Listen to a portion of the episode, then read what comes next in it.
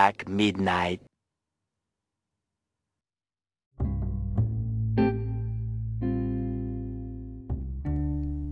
はい、えー、この番組は普段なかなか体験できない変人の頭の中を旅できる番組をテーマに、えー私の頭の中を空論城に模してダラダラまったり非営利的に夜中の電話のように旅するだけのポッドキャストです、えー基本フリートーク台本は基本なし毎週更新でやっていきます。ということでこんばんは、えー選挙は全くいかないけど政治に対して全く文句のない、えー私でございます。今日はですねあの第1回がこの前終わってだいたい内容の説明をしたわけなんですけど今日何を話そうかなって考えた時にずっと、まあ、前からね頭の中に何年ぐらいだろうかもう6年ぐらいその構想を抱いていたえー、はっきり言いましょう、えー高齢者の島四国特定自治区について私話していこうと思いますよ。まあこれは私がまあその仮に総理大臣となった場合にえー、まあこのようなねコロナのような大きいこう国難があの国に襲いかかった時にですねそのどさくさに紛れて、え閣議決定して解釈を変更してあげようという、えことでえあります。えっとですねこの、まあ、具体的に言うとこれ結構あの批判炎上する覚悟で言うんですが高齢者の島四国特定自治地区っていうのはまあ読んで字のごとくなんですけどえー私総理大臣になりましたらですね55歳以上の高齢者、えー一応これ過去55歳以上高齢者とみなしますが、えーを四国へ四国の特定自治区として定められたその四国今の現在の四国ですねに、えー隔離します。で、えー自治権を与えます。うん。まあその四国の中で自治していただいてっていうそういう話なんですね。でなんでこの四国に高齢者を隔離して自治権を持たせるかっていうのは、えーすごく簡単な話です。案外。まあなんでかっていうと背景としてまあちょっと最近ねあの少子高齢化が叫ばれてますね。いろんな業界で。で若者が少なくなってきて働き手もなくて。あ働き手はあるんだけども就職する若者自体が少ないと。うん。そうなってまあ高齢者だけどんどん増えていってるんですね。でまあ今の私の中頭の中では55歳以上は高齢者だと思ってて。うん。えっ、とまあ彼らが今何をしているか。皆さんもご存知の通りえー免許を返上すればいいものをせずに。ねせずにですね車に乗って、えー発作を起こしたのか知りませんが小学生の列に突っ込むとか。えー、なんですかね。若年層への嫌悪感を年が上というだけで振りかざしてくる。こういったね暴徒化した高齢者の行動は日々、えー私たち若者の胸をきつく、えー苦しませているわけです。でですね、あの、これは私の実体験なんですけども、上京して早3年が経つんですが、上京1年目、あれは多分京急で品川から、えっ、ー、と、違うな、羽田から品川に行く時かな、に、なんとですね、あのまあその時僕が席に座っててもうあの他に座れるところはないぐらい人はいたんですがうんでもまあ立ってる人もそんなに多くないっていう状況ですよでそこで高齢者の方が乗ってきたんですね。で、僕はまだ、あの、クリアな心を持ってた時期なんですけど、うん。あ、これは若者である私が、えー、率先して席を譲るべきだろうっていうふうに、えー、この愚かな社会に洗脳された脳が思ったんですね。で、えー、譲りました。こう声をかけました。すいません。あの、席譲りますと。お座りくださいと。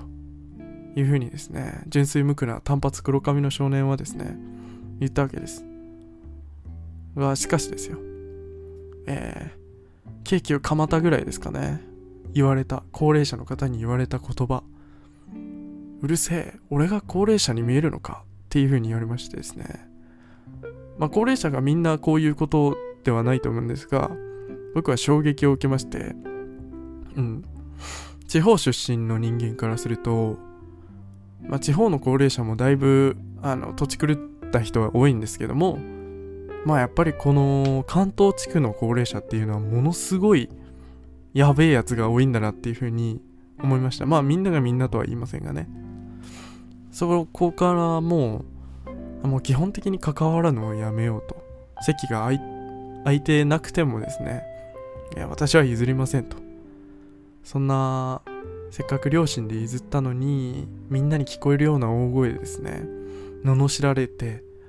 恥ずかしめを受け、私は車両を違う車両へと移りましたが、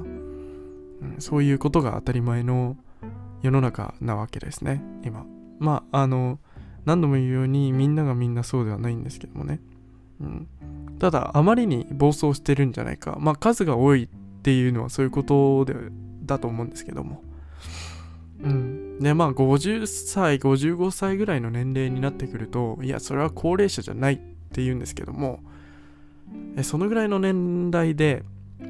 今この世の動きについてきている人は、まあ、いないと思います。ほぼね。まあ、その私の界隈しか知りませんけど、うん、もうあれは高齢者と言っても過言ではないと、うん、思います。まあ、一括りに若者って言い出したら高齢者ってことですよ。結局は。まあ、それは30代、40代も言うかもしれないけど、あれはまだ自分たちも、あの、ミドルだと思ってますからね。若いなーとか、いや、まあ、20代の頃はさ、みたいなことを言う人は、まあ、20代の頃は若かったけど、今、まあ、あの中年男性には言ってないと。いい感じの年だ。油が乗ってきている。って思ってる人が、まあ、大体ですよ。うん。でも50歳ぐらいになってくると、若いやつはと。うん。若いやつはどうしてこうなんだと。うん。まあ、これは甚だ、あの、棚上げ担当大臣もいいとこなんですけどもね。うん。俺たちの若い頃は、この書類を全て手書きだったんだっていう方がいました。えー、それは、コンピューターがゴミだった時代、えー、手書きだったのかもしれませんが、えー、今、コンピューターがこれだけ発達して、えー、作業効率も格段にその時よりも上がった今ですね手書きにこだわる企業っていうのはですねあの時代錯誤であるというふうに申し上げておきたいと思います。でですねまあ話が脱線しちゃったんですけども高齢者、えー、特定四国自治区ですけども具体的なえー、制度としては、まあ、55歳以上の高齢者を、えー、ちょっと強制か任意かは、ちょっと話さないといけない。今後、より深めていかないといけないんですが、四国、現在の四国地方ですね、に、えー、移住さしていただきます。そこで、えー、今、えー、彼らが全身全霊で訴えている若者最近の若者というものから隔離された素晴らしい生活を送っていただきます。もちろんあの彼らの自治権のもと統治していただき、えー、税率インフラ、えー、商売経済ですね。流通すべて、えー、彼らの統治のもと、え、我々の関与するところではなく、え、自由にやっていただきたいと思います。もう自由ですよ。うん。自分たちがまあどういう自治自治をするのかは知りませんが、えー、民主主義でもいいし社会主義でも共産主義でも独裁主義でもいいでしょう、えー、彼らが彼らによって選ばれたリーダーが、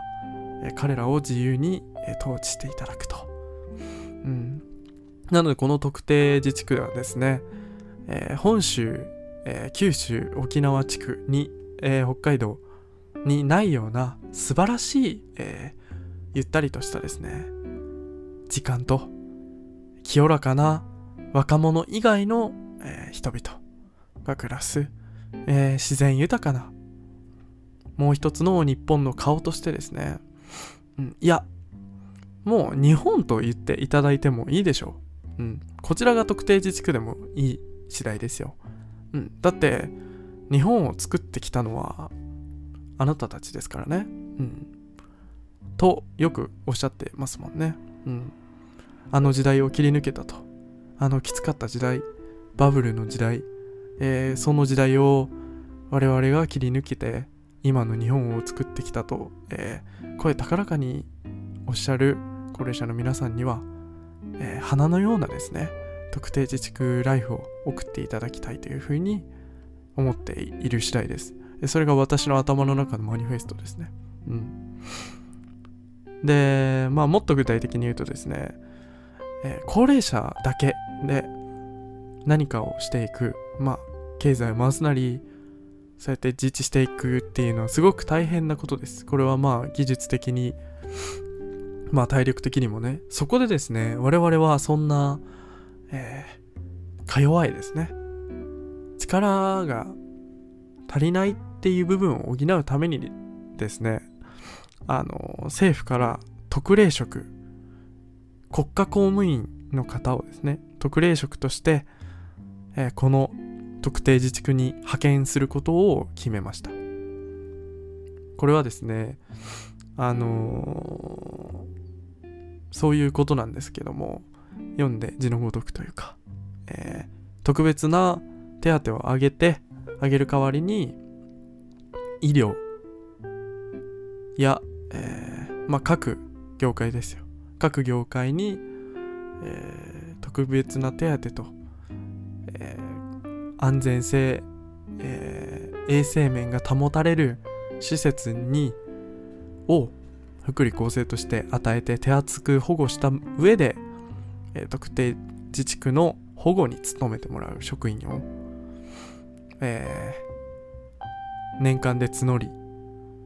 派遣しようということもまで決めております。うん。さらには小売店やスーパー、スーパーですね。やコンビニエンスストア、えー、まあ細かいところまで言うと警察官や消防隊その辺もですね、えー、特定特例職として派遣するようにいたします。ただですね道路交通法とか法律はどうするんだと、えー、それに関してはですね基本的に日本国憲法に基づいた上で再度皆様あの赤学であられる皆様のですねあのご経験と知識とそれから日本を作ってきたというその根性。それでもってですねまた新しい国家として法律として作っていただきたいというふうに、えー、私思っております。えー、そんなこんなでですねもう15分ぐらいこの件について喋ってますけども。あのこれはですね、頭がおかしい過激派の20代男性の頭の中にあるただのたわごとであると、フィクションであるということを、えー、承知いただき、とりあえずは、まあ第1弾としてはね、ここまででとさせていただこうかなと。まあもちろんその、今後、また多くのね、話題として、この特定自治区のパート2を以降を取ることも考えておりますのでその際はぜひね皆さん聞いて開けてください。でもちろんその意見とかもあのそういうそんなことをインターネットのラジオで言うんじゃないと。今の時代すぐネットを拡散されるぞと。ねそういうのもとか私もそう思いますとかいろんな意見をいただきたい。ただ一個分かってほしいのがこれはあのフィクションでありその辺のまあ例えば SF 小説まあスター・ウォーズなんかと同じで創作物であるということを皆さん胸に留めておいてくださいというところで今日のフリートークは、えー、高齢者の島四国特定自治区の話題でした。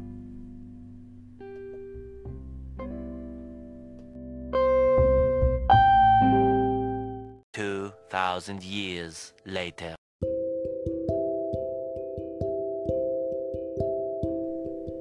はい、ということで、え今週は今月の懺悔のコーナーですので、うん、今月の懺悔を喋っていきたいと思います。えー、ざっくり言って、お前の今月の懺悔はさっきのフリートークのテーマだろうという人もいると思いますが、違います。えー、今月の懺悔は、えー、ごめんね、ファーストフード店のみんなですね。うん。え、僕ですね、ファーストフード結構大好きで、まあ結構コロナ以前はファーストフードについて、えー、結構まあデリバリーしたり、まあ、食べに行ったりっていうことはよくあったんですけど、今、えー、基本自炊3食自炊がもう基本となってきました最近最近の生活ではねリモートだしっていう中でもう1歳と言っていいほどほんと1ヶ月に1回も食べないんですね。ファーストフードは。うん。このコロナ以後の生活の変化は結構自分の体にとってはめちゃくちゃいいものなんですけど。うん。えー、野菜を食べてごめんなさい。マクドナルド。えー、ヘルシーなえー、薬膳がゆを作ってワイワイ食べてごめんなさい。モスバーガー、えー、お手製の豆カレー、えー、雑穀米付きの豆カレーを食べてごめんなさいビッグマックなどといったね。あの言ったらキリがないぐらいのファストフード店への、えー、シャイというかが私の体の中のあちこちをですね飛び回ってあの粒子のようにですね壁から壁へとぴょんぴょんぴょんぴょん、反復しているわけです、うん、もっとですねコロナ以前のようにですねファストフードをたくさん食べてうん。いければよかったのかなと思っておるところでございます。ちなみにですねこのコロナ以前コロナ以後ということなんですけどもえー、皆さん、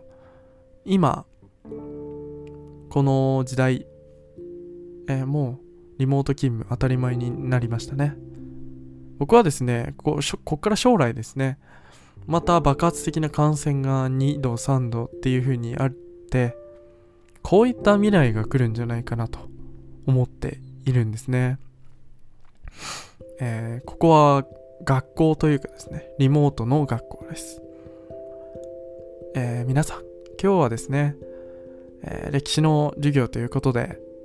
え、近代史やっていこうと思います。もちろんですね、授業はオンライン授業。みんな自宅で、え、授業を受けるという風な世界ですね。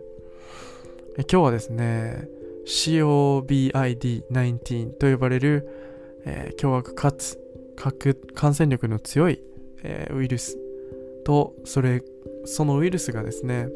この世界をどう変えてしまったのかということを、えー、話していきます。えー、2020, 2020年から約25年が経った今2020 2045年ですね、え、この世界はリモート勤務が主となり、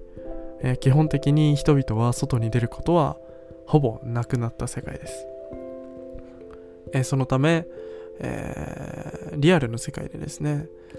え、流通等々は全て地下で行われ、え、インフラなどの整備そのものが廃止された世界です。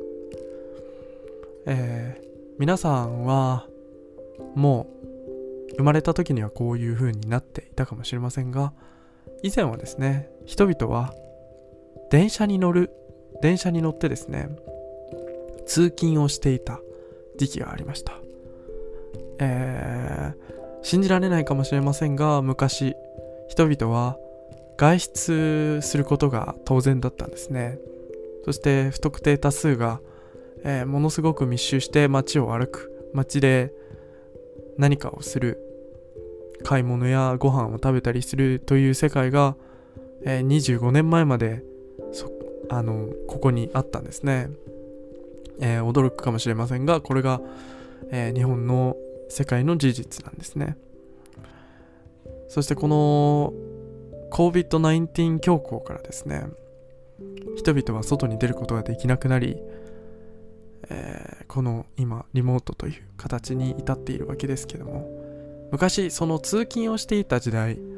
朝、えー、乗車率がですね 230%200%、220%とほぼほぼこう桁を変えたパーセンテージで、えー、電車に乗るもうギチギチですよね、うん、こんな満員電車があった時代。それが2020年という年代なんですね。えー、しれっと言っちゃいましたがその満員になっている電車のことこれを満員電車と言いました、うん、人々は、えー、ウイルスの感染等は気にせず、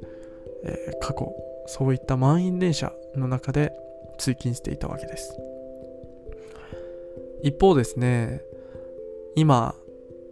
外出することはほぼ当たり前ではありませんが昔は外出して友達と会ったり、えー、たくさんの人ですねフェスやライブに行ったりということもありました、えー、こういった